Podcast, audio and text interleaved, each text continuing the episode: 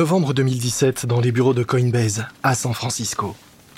Dans une salle de réunion aux cloisons vitrées, le PDG Brian Armstrong et son directeur juridique constatent les dégâts après que Coinbase ait été poursuivi en justice par le service des impôts américains. Le directeur juridique repousse sa chaise et relève les yeux. Bon, ben disons qu'on s'en sort pas si mal. C'est vrai, mais c'est loin d'être idéal. Les problèmes ont débuté un an plus tôt, en 2016, quand les services des impôts se sont rendus compte que seulement 800 personnes avaient déclaré des gains ou des pertes en crypto-monnaie dans tout le pays. Or, les impôts pensent que des milliers d'Américains ont tout simplement omis de déclarer les plus-values réalisées avec les crypto-monnaies. Les impôts ont donc demandé à Coinbase de leur fournir la liste de leurs clients afin d'identifier les fraudeurs. Mais Coinbase a refusé de répondre à cette demande, préférant aller en justice afin de montrer à leurs clients que leurs informations personnelles restaient bien protégées, même du fisc. Et c'est ce matin que le tribunal a rendu sa décision. Alors que le fisc demandait les coordonnées de 500 000 clients, nous n'aurons qu'à en donner 13 000. Bon, c'est pas une victoire totale, mais nous pourrons au moins dire que nous avons fait tout notre possible pour préserver les données de nos clients. Hmm, je suis pas totalement satisfait, mais Armstrong s'arrête, en pleine phrase. À travers les cloisons vitrées de la salle, il vient de voir que, dans les bureaux, tout s'est arrêté. Les gens se lèvent de leurs chaises et se rassemblent autour des écrans plats accrochés au mur. Hmm, il se passe quelque chose d'anormal. Armstrong passe la tête par la porte de la salle de réunion. Plus personne ne travaille. Tout le monde a les yeux fixés sur les écrans qui affichent en direct le cours du Bitcoin. Le cours est en train de monter, monter, monter jusqu'à flirter avec le montant record de 10 000 dollars. Les employés fascinés regardent la courbe du cours grimper toujours plus haut. Un employé chuchote des encouragements dans sa barbe. Allez, allez Le prix franchit la barrière symbolique des 10 000 dollars et les salariés se déchaînent. Certains s'étreignent, d'autres sautent, sourient et applaudissent. Le fait que le prix du Bitcoin soit passé de 4 à 5 chiffres est un vrai seuil psychologique franchi après une année de hausse continue pour les crypto-monnaies. Depuis le début de l'année 2017, le cours du Bitcoin a grimpé de plus de 900%. On estime que la totalité des bitcoins en circulation dans le monde représente désormais la somme record de 160 milliards de dollars. C'est la folie autour des crypto-monnaies avec des millions de personnes qui veulent en acheter. Mais cette ruée vers l'or numérique n'attire pas que des investisseurs en quête d'un gain rapide et élevé. Elle donne aussi des idées à un grand nombre d'escrocs qui sont sur le point de détrousser des milliards de crédules.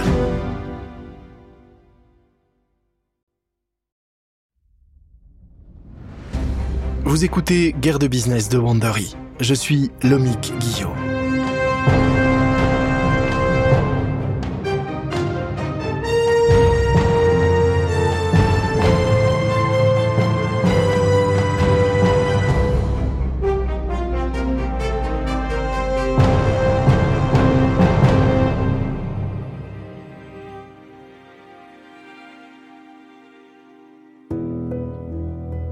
Dans le précédent épisode, la création de la blockchain Ethereum a donné la fièvre à tout le secteur crypto et a provoqué une flambée des cours qui a pratiquement fait cracher les serveurs de Coinbase avec l'afflux de millions de nouveaux clients.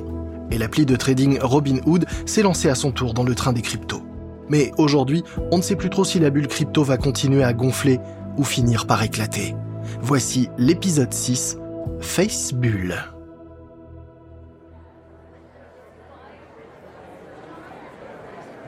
Nous sommes en octobre 2017 en Thaïlande où est organisée la première conférence BitConnect. C'est une espèce de grande fête diffusée en direct sur le net avec des acrobates, des remises de prix et même des combats d'épée. Il faut dire qu'il y a beaucoup de choses à fêter. Au début de 2017, une pièce de BitConnect, une crypto-monnaie lancée en 2016, valait 17 centimes. Aujourd'hui, la même pièce vaut 220 dollars. Sur scène, quelques-uns des nouveaux milliardaires des crypto-monnaies racontent leurs histoires. Un homme chauve et musclé s'approche du micro.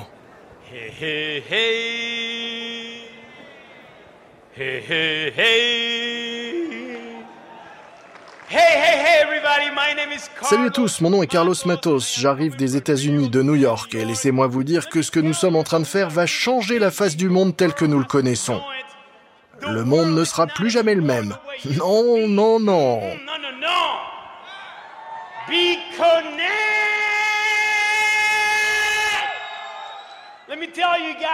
Laissez-moi vous raconter un truc. J'ai commencé il y a 137 jours avec 25 610 dollars.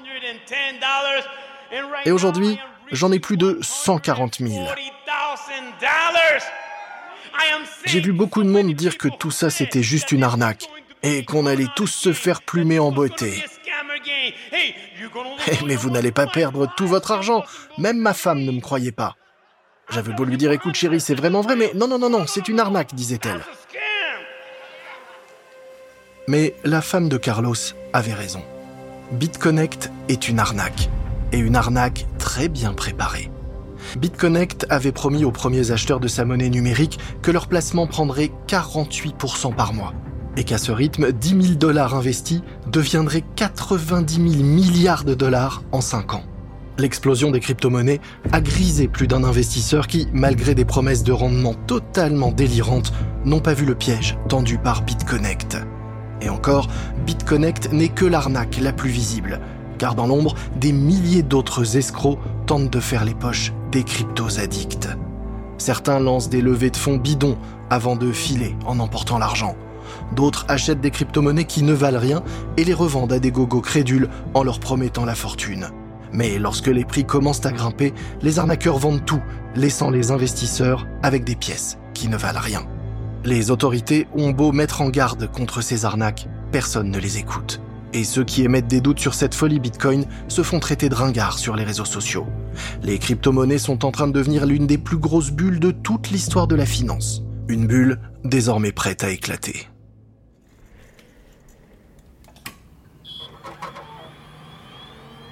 Janvier 2018 à Sydney, en Australie. Dans une maison de banlieue, un jeune père de famille allume son PC au milieu du salon.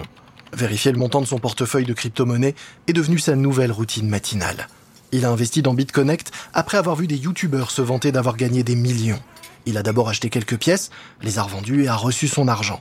Rassuré de voir que le site fonctionnait, il a ensuite fait quelques calculs et il est arrivé à la conclusion qu'en plaçant toutes ses économies, il pourrait payer le crédit de sa maison en six mois. Il a donc placé sur BitConnect son dernier salaire et toutes les économies de la famille. Et donc, chaque matin, il vérifie l'état de son investissement avant de partir au travail, un large sourire sur le visage. Mais pas ce matin. Hein? Quoi? Sa femme passe derrière lui, leur bébé dans les bras. Alors, combien tu as ce matin? Il oh, y, a, plus rien là? Il y a quoi? Sur le site de BitConnect? Il n'y a plus rien. Il tape BitConnect dans Google et découvre les derniers articles d'actualité. On y explique que BitConnect s'est littéralement évaporé après avoir reçu une mise en demeure des autorités de cesser toute activité. Hier encore, les BitConnect Coins valaient plusieurs centaines de dollars. Aujourd'hui, ils ne valent plus que quelques centimes. Mais qu'est-ce que j'ai fait? Qu'est-ce que j'ai fait? Mais, mais qu'est-ce qui se passe? Tout, tout est parti en volée. J'ai misé toutes nos économies là-dedans. Tu... tu as fait quoi? Au même moment, partout autour du monde, des milliers de personnes vivent le même cauchemar. Certains vont y perdre bien plus que de l'argent, leur mariage, leur maison, et vont même y laisser leur santé mentale. Mais les esprits tordus à l'origine de BitConnect s'en fichent royalement. Eux, ils ont empoché un milliard de dollars. Mais ceux qui ont placé leurs économies dans BitConnect ne sont pas les seuls à avoir tout perdu. C'est tout le marché des crypto-monnaies qui est désormais en chute libre. La panique s'est emparée du marché de la crypto juste avant Noël, provoquant l'effondrement du prix du Bitcoin qui est passé de 17 à 12 000 dollars en seulement 24 heures. Ensuite, la Chine a interdit les ICO et la vente et l'achat de crypto-monnaies, réduisant à néant le marché chinois de la crypto, marché qui, un an plus tôt, représentait 90% de tous les échanges de bitcoins dans le monde. La répression chinoise fait à nouveau chuter le prix du Bitcoin. Et quand le Bitcoin trébuche, ce sont toutes les crypto-monnaies qui tombent à leur tour. Le vent de folie semble retomber et ceux qui n'ont pas vendu leurs pièces virtuelles à temps se retrouvent désormais assis sur un trésor qui ne vaut plus rien, priant pour que les cours finissent par remonter.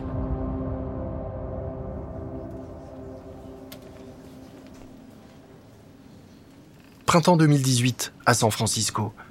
Dans une salle de réunion au siège de Coinbase, le PDG Brian Armstrong partage les derniers chiffres avec son équipe. Cette année, nous prévoyons un chiffre d'affaires de 500 millions de dollars. Un des membres du comité de direction en recrache presque son eau de coco. Quoi? Seulement? L'année dernière, on a fait un milliard de chiffre d'affaires et vous nous annoncez une baisse de 50% comme ça le Bitcoin a chuté de 70% depuis décembre et pour les autres crypto-monnaies, c'est encore pire. Les volumes d'échange ont diminué de 80% et du coup, mécaniquement, les commissions qu'on prend sur les achats et les ventes chutent elles aussi. Les membres du conseil d'administration sont consternés.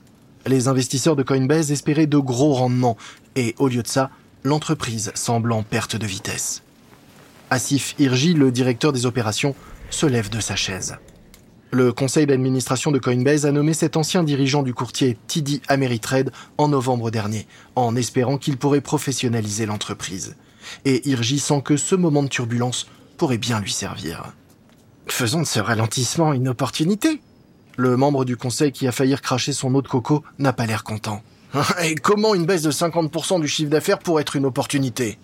Coinbase a failli imploser en décembre car sa technologie et son support client ne pouvaient pas répondre à la demande. Ce ralentissement va donc nous permettre de tout réparer et de tout remettre en ordre. Armstrong intervient. Mais nous avons anticipé ce crack. Nous avons mis de l'argent de côté pendant le boom pour nous permettre de traverser tout ralentissement. Quand le marché repartira, alors nous serons prêts. Et qu'est-ce qui vous fait croire que ça pourrait repartir? Regardez, le cours du Bitcoin est encore plus élevé maintenant qu'avant la flambée des cours. Avant l'explosion des cours, un bitcoin valait 1000 dollars. Aujourd'hui, c'est 8000. Or, c'est plus instructif d'analyser les cours quand ils sont bas que lorsqu'ils sont au plus haut. Il y a trop d'éléments parasites dans les extrêmes. Alors qu'on voit bien que le prix plancher est lui de plus en plus haut. Les membres du conseil d'administration semblent se détendre. Ils ne savent pas si le plan d'Armstrong est le bon, mais au moins, il a un plan. Coinbase est désormais la principale place de marché pour les crypto-monnaies pour les petits investisseurs américains mais son avenir reste tout de même incertain. Gemini, la plateforme lancée par les jumeaux Winklevost, est toujours un concurrent sérieux dans le combat pour dépasser les géants bien installés de la finance. Et puis, il y a aussi Robinhood, l'appli de trading qui a cassé le marché en supprimant tous les frais de commission. Si Robinhood décidait de miser sur les cryptos à long terme, ça serait une sérieuse menace pour Coinbase. Sans compter Binance, la plateforme de trading lancée par l'entrepreneur chinois CZ et qui est rapidement devenu leader mondial pour l'achat et la vente de crypto-monnaies. Un géant que même la répression chinoise sur les cryptos n'a pas affaibli. En effet, fonctionnant sans bureau, sans compte en banque et avec des freelances dispersés autour du globe, il n'a fallu qu'un clic à Binance pour quitter la Chine. Été 2018 dans les bureaux de Coinbase à San Francisco. Balaji Srinivasan se penche vers la table de la salle de réunion et lance un regard noir à Irji. Nous devons nous battre contre Binance. Les yeux d'Irji s'écarquillent. Srinivasan est le nouveau directeur technique de Coinbase et c'est une forte tête. Nous devons référencer encore plus de crypto-monnaies. Binance en propose des centaines et nous quoi? Quatre Les gens veulent pouvoir acheter les dernières cryptos qui se lancent. Binance leur donne cette possibilité, pas nous. Irji intervient. On gagne de l'argent en prenant une commission sur chaque transaction. La plupart de ces nouvelles monnaies sont quasi confidentielles et ne valent presque rien. Le volume de transactions sera si faible que ça paiera même pas les coûts de développement pour rentrer ça dans notre système. Notre priorité reste d'attirer les gros investisseurs. Srinivasan se fourre les mains dans la poche avant de son sweat à capuche et réplique d'un ton moqueur. Nos clients sont pas les banquiers en costume trois pièces de Wall Street, ce sont des gens ordinaires. Si on leur donne plus de choix, alors ils investiront plus et on gagnera plus d'argent. Et si on le fait pas, bah, ils iront chez Binance. C'est pour ça que nous devons, que nous allons proposer plus de cryptos différentes. Irji se tourne vers le PDG de Coinbase, Brian Armstrong, qui depuis le début écoute leur débat en silence. Brian, qu'est-ce que tu penses de tout ça? Armstrong regarde tour à tour ces deux cadres et finalement répond. Plus on en fait, mieux c'est. Donc pour moi, c'est oui. Et Coinbase ne va pas seulement ajouter de nouvelles crypto-monnaies à sa plateforme, mais va aussi créer sa propre crypto. En mai 2018, Coinbase participe donc au lancement du USD Coin. L'USD Coin est un stablecoin, une nouvelle sorte de crypto-monnaie dont la valeur est alignée sur le cours du dollar. Ainsi, chaque USD Coin vaut exactement 1 dollar, ce qui permet de combiner la stabilité du cours d'une monnaie nationale à la facilité d'usage d'une monnaie numérique pour toutes les transactions. Les jumeaux Winklevoss sont eux aussi sur le coup. En septembre 2018, ils lancent leur propre stablecoin, baptisé Gemini Dollar. Mais alors qu'ils sont concentrés sur ce lancement, ils ne remarquent pas qu'un vieil ami à eux est en train de lorgner par-dessus leur épaule.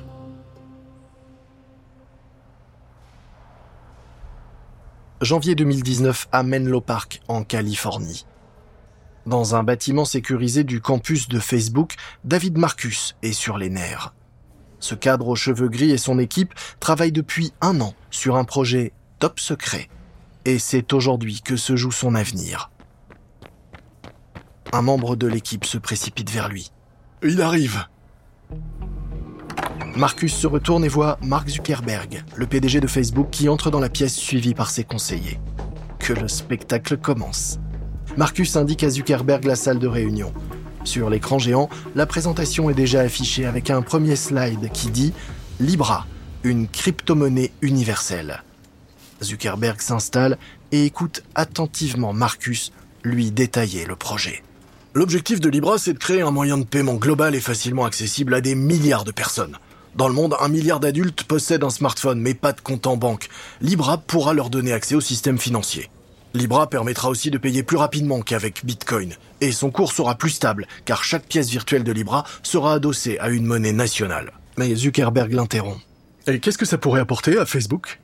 Libra va intégrer le système de paiement de Facebook, Messenger, WhatsApp et Instagram. Zuckerberg a l'air vraiment impressionné. Mais il tique en entendant la suite. Et Libra sera entièrement contrôlé par l'association Libra. Zuckerberg lui fait répéter. Attends, l'association Libra? Oui, ce sera un groupe de 100 partenaires avec le même pouvoir qui contrôleront la blockchain Libra. Et Facebook sera l'un de ces partenaires. Attends, je comprends pas. Pourquoi est-ce qu'on céderait le contrôle d'une monnaie numérique dont la création nous a coûté un milliard de dollars? Parce que si Libra est vue comme la monnaie de Facebook, alors elle sera morte-née. Alors que si on cède le contrôle de Libra, les gens auront plus confiance et seront plus enclins à l'adopter. Zuckerberg sourit. Lancer une nouvelle monnaie globale, c'est un sacré défi. Mais la puissance de Facebook, qui domine largement le monde des réseaux sociaux, est un avantage de taille pour inciter des milliers de personnes à utiliser cette monnaie. Un conseiller se penche pour murmurer à l'oreille de Zuckerberg. Ça pourrait quand même se retourner contre nous. Oui, sauf que justement, ça sera la crypto-monnaie de l'association Libra, pas la nôtre. En juin 2019, Facebook officialise le lancement de Libra avec une vingtaine de partenaires potentiels, parmi lesquels Visa, Mastercard, PayPal, eBay et Coinbase. Mais la nouvelle est accueillie par une pluie, un torrent même de critiques. Les gouvernements, les militants de la protection de la vie privée, les banques centrales, les politiciens de tous bords et les fans de crypto, tous sont pour une fois d'accord pour s'opposer à la tentative de Facebook de prendre le contrôle d'une partie du système financier mondial. Quelques jours plus tard, Marcus se retrouve face aux sénateurs américains à Washington. Qui peut utiliser un billet de 20 dollars? Qui peut le faire? Je crois que la réponse à votre question, c'est tout le monde. Exactement, tout le monde peut utiliser un billet de 20 dollars. Un billet de 20 dollars ne discrimine personne. Vous pouvez être un meurtrier, dire des choses horribles ou des choses très bien, ça ne fait pas de différence. Tout le monde peut utiliser un billet de 20 dollars. Il n'y a pas de différence ni de discrimination pour qui que ce soit. Or, justement, sur Facebook, vous n'autorisez pas la vente d'armes à feu. Un marchand d'armes qui respecterait la loi américaine pourrait-il utiliser votre système? C'est une question effectivement importante, monsieur le sénateur, et nous n'avons pas encore apporté de réponse dans nos conditions d'utilisation euh, pour l'instant. Vous voyez, c'est bien pour ça que ça m'inquiète. Je comprends votre point de vue, mais justement, quand chez Facebook nous allons rédiger les conditions d'utilisation, eh bien, c'est là que nous pourrons définir précisément qui pourra utiliser cette crypto-monnaie et, qui ne, ne pourra pas. Après ce passage devant le Congrès, Facebook pense avoir réussi à éteindre le début d'incendie. Mais c'est loin d'être le cas. Pour la Banque populaire de Chine, Libra est une menace sérieuse. Du coup, la puissante banque chinoise accélère le développement de sa propre crypto-monnaie afin de ne pas laisser l'Occident mettre la main sur le nouveau système financier numérique mondial. Aux États-Unis et en Europe, des politiciens et des lanceurs d'alerte inquiets tentent aussi de mettre des bâtons dans les roues de Facebook. En octobre, Libra enregistre ses premières défections de partenaires. PayPal est le premier à se retirer du projet, puis Mastercard, Visa et eBay quittent à leur tour le navire. Face à une telle levée de bouclier, l'association Libra revoit ses ambitions à la baisse, se rebaptise Diem et repousse plusieurs fois l'échéance du lancement. À la fin de 2019, Facebook bat donc en retraite sur la crypto tandis que le Bitcoin est en plein marasme. Deux ans après la bulle crypto, l'époque où les gens misaient leur maison et l'avenir de leurs enfants sur de l'or numérique semble bel et bien révolue. Mais voilà qu'en 2020, le Covid met l'économie mondiale à genoux.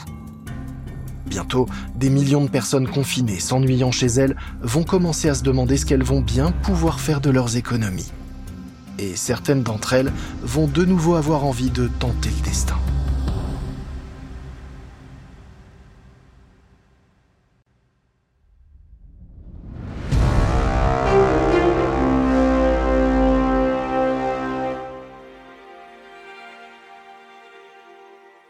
Nous sommes en janvier 2021 et une journaliste de CNBC essaie de décrypter les derniers tweets du fondateur de Tesla, Elon Musk. Il a posté un tweet cette nuit qui a fait grimper le cours du Dogecoin de manière assez spectaculaire, um, euh, avec une hausse de 72%. Je, ne suis pas spécialiste, mais je sais pas ce qui se passe, mais euh, sur Twitter, Elon Musk a dit premièrement que le Dogecoin est la crypto du peuple, pas besoin d'être un surhomme pour en posséder. Euh, et il a tweeté d'autres choses comme pas de haut, pas de bas, seulement Dodge. Avant ces tweets plutôt abscons du patron de Tesla, peu de gens avaient entendu parler du Dogecoin. Et encore moins s'y intéresser. Après tout, le Dogecoin, c'était une vieille blague de 2013, une crypto-monnaie inspirée d'un même internet, Dodge, une photo de chien Shiba et ses supposées pensées intérieures. Un gag créé pour se moquer du Bitcoin et de toute la folie spéculative autour des crypto-monnaies. Mais voilà que le soudain intérêt d'Elon Musk pour Dogecoin pousse des milliers de ses fans à investir dans cette crypto. Le cours du Dogecoin grimpe et passe de moins d'un centime à 8 centimes pièce. Et alors que le cours flambe, les gens cherchent partout où acheter du Dogecoin. Coinbase ne le référence pas, mais Robinhood si. Et les transactions de Dogecoin vont lui rapporter 30 millions de dollars rien qu'au premier trimestre de 2021. Du coup, Coinbase se démène pour tenter de proposer aussi du Dogecoin et toutes les autres crypto-monnaies possibles. Mais Elon Musk n'a pas fini de jouer avec les cours des crypto-monnaies, comme d'autres jouent au yo-yo. En février, Tesla annonce avoir acheté 1,5 milliard de dollars de bitcoins et dit que bientôt ses clients pourront acheter leur voiture avec de la crypto-monnaie. L'annonce fait grimper le cours du bitcoin de 14% mais les critiques commencent à se faire entendre sur l'impact environnemental du Bitcoin. Le minage à lui seul nécessite plus d'électricité que toute la consommation de l'Argentine. Une seule transaction en bitcoins consomme la même énergie qu'un ménage américain en 62 jours. Musk décide donc d'annuler les projets de Tesla autour du bitcoin, faisant cette fois-ci chuter le cours de 15% mais il en faudrait plus pour décourager les fans de crypto-monnaies. Après tout, la crypto a déjà bien résisté à un crack et à deux ans de pandémie. Avec le Covid qui plombe l'économie mondiale, les gouvernements déversent des milliards de dollars en plan de relance et des millions de personnes placent cet argent en dehors du système, dans la crypto-monnaie. En raison du marasme économique, certains fonds d'investissement traditionnels se mettent même à placer leur argent en crypto-monnaie, espérant ainsi de meilleurs rendements. Au début de 2020, un bitcoin valait un peu plus de 7000 dollars. En un an, sa valeur a atteint 50 000 dollars. Avec des cours qui atteignent de tels sommets, Coinbase décide qu'il est largement temps de passer à la caisse. Nous sommes le 14 avril 2021 et l'introduction en bourse de Coinbase est l'événement du jour. Sur Fox News, l'expert en investissement Greg Smith tente d'expliquer la raison de ce battage. Je voudrais essayer de vous expliquer pourquoi cette introduction en bourse de Coinbase va avoir un effet à la hausse sur le cours du Bitcoin, mais aussi de toutes les autres crypto-monnaies. En fait, selon moi, il ne serait pas surprenant que le Bitcoin atteigne de nouveaux sommets juste après la première cotation de Coinbase. C'est un peu comme ce qui s'est passé il y a deux ans avec l'introduction en bourse de Beyond Meat, un producteur de substituts de viande à partir de plantes, qui a ensuite boosté toutes les marques de produits véganes. L'action de Coinbase est introduite à 380 dollars et grimpe rapidement au-dessus de 400 dollars avant de s'effondrer. À la fin de la journée, elle est cotée 52 dollars en dessous de son cours d'introduction. C'est un jeu de yo-yo habituel dans l'univers des crypto-monnaies, mais cela ne change pas le fait que Coinbase est désormais un géant mondial de la finance, valorisé à plus de 85 milliards de dollars. Brian Armstrong, le PDG de Coinbase est lui multimilliardaire. Mais les débuts en bourse de Coinbase représentent bien plus qu'une simple question de gros sous. C'est la preuve que la crypto-monnaie n'est plus un gadget en marge du système financier, mais qu'elle a sa place à Wall Street. Les geeks de la blockchain, les anarchistes radicaux et les barons de la drogue du dark web ne sont plus les porte-drapeaux de la crypto-monnaie. Car désormais, même les fonds de pension jouent avec le bitcoin. Mais alors que la crypto-monnaie semble trouver sa place dans le monde de la finance, les autorités des marchés et les législateurs ne voient pas toujours son développement d'un bon œil. De nombreux gouvernements éditent des lois pour réguler les cryptos. La Chine, autrefois leader mondial de la crypto, ne veut même plus en entendre parler. Aux États-Unis comme en Europe, tout ce qui touche aux crypto-monnaies est désormais surveillé de très très près par les autorités. L'époque où l'on prédisait que la crypto-monnaie mettrait à terre le système financier mondial pour le remplacer par un système autonome et libertaire est bien terminée. La crypto-monnaie n'a pas renversé le système, elle fait partie du système. En 12 ans, les crypto-monnaies sont passées de gadgets numériques sans valeur à une industrie qui pèse plusieurs milliards de dollars. En 12 ans, des millions de personnes ont misé sur l'achat et la vente de crypto-monnaies dans l'espoir de faire fortune rapidement. Dans ce nouveau monde de la finance numérique, les rebelles en suite à capuche côtoient désormais les banquiers en costume trois pièces, mais sans que l'on sache exactement qui finira par prendre la place de qui.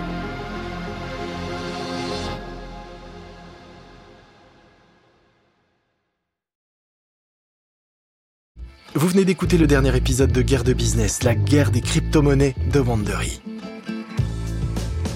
Une remarque à propos des dialogues entendus dans cet épisode. Il s'agit de reconstitution et de mise en scène, car dans la plupart des cas, nous ne pouvons pas savoir ce qui s'est dit exactement.